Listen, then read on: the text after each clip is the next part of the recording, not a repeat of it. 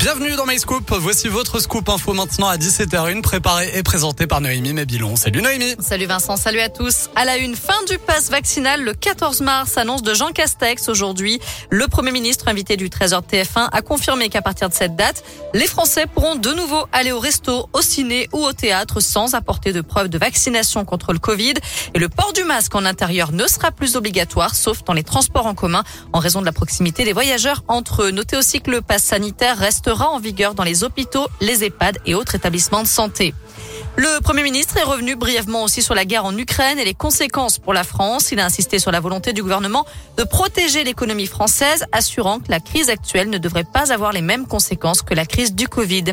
De son côté, Emmanuel Macron s'est entretenu aujourd'hui avec Vladimir Poutine. Il craint que le pire soit à venir en Ukraine. Le président russe reste déterminé à conquérir l'ensemble du pays. À ce propos, Dino Cinieri, député de la Loire, demande à Emmanuel Macron de retirer la Légion d'honneur qui avait été remise à Poutine par Jacques Chirac. Ce matin, 52 réfugiés ukrainiens ont été accueillis à Saint-Pierre-de-Chandieu, près de Lyon, principalement des enfants âgés de 2 à 17 ans. Des danseurs de ballet de l'association Joyeux Petits Souliers d'Ukraine qui étaient déjà venus en tournée dans la commune. Cette fois, elles sont accompagnées de leurs frères et sœurs et sont hébergées dans des familles d'accueil. La mairie envisage même de les intégrer à l'école afin qu'ils rencontrent d'autres enfants. La solidarité s'organise. La ville de Tassin, par exemple, se porte volontaire pour accueillir des réfugiés et organise une grande collecte de dons à l'hôtel de ville. À retenir aussi le grand retour de la foire de Lyon du 18 au 28 mars à Eurexpo. 650 exposants seront présents. Ameublement, électroménager, jardin, mode, beauté. Les secteurs traditionnels seront représentés. Il y aura aussi une importante partie dédiée à la gastronomie avec une centaine d'exposants pour se restaurer et déguster.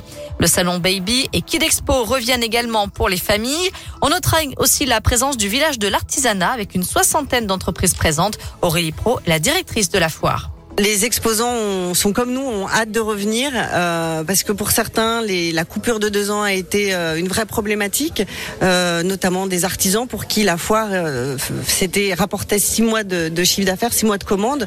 Donc effectivement, on a des populations qui d'exposants de, qui ont vraiment souffert de la de l'arrêt des événements des différentes foires. Donc on sent une vraie une vraie attente, une vraie envie et de revoir du monde, de reparticiper à des événements parce qu'on en a vraiment tous besoin après les deux ans qu'on vient de vivre. Une nouveauté, Little Big Fair, la première édition, un village market avec des créateurs locaux, éthiques et made in France. Et des animations notamment, une finale tremplin rock spécial Kiss avec euh, le Printemps de Pérou et Radio Scoop le 25 et Casting The Voice et The Voice Kids le 27 mars. Plus d'infos sur radioscoop.com. Enfin, ils sont trop mignons. Oh, et oui, des lionceaux issus d'un cirque ont été recueillis cette semaine par l'association Tonga Terre d'accueil aux eaux de Saint-Martin-la-Plaine, à une heure de Lyon environ. Leurs propriétaires ont décidé d'arrêter les spectacles avec les félins pour des raisons de santé.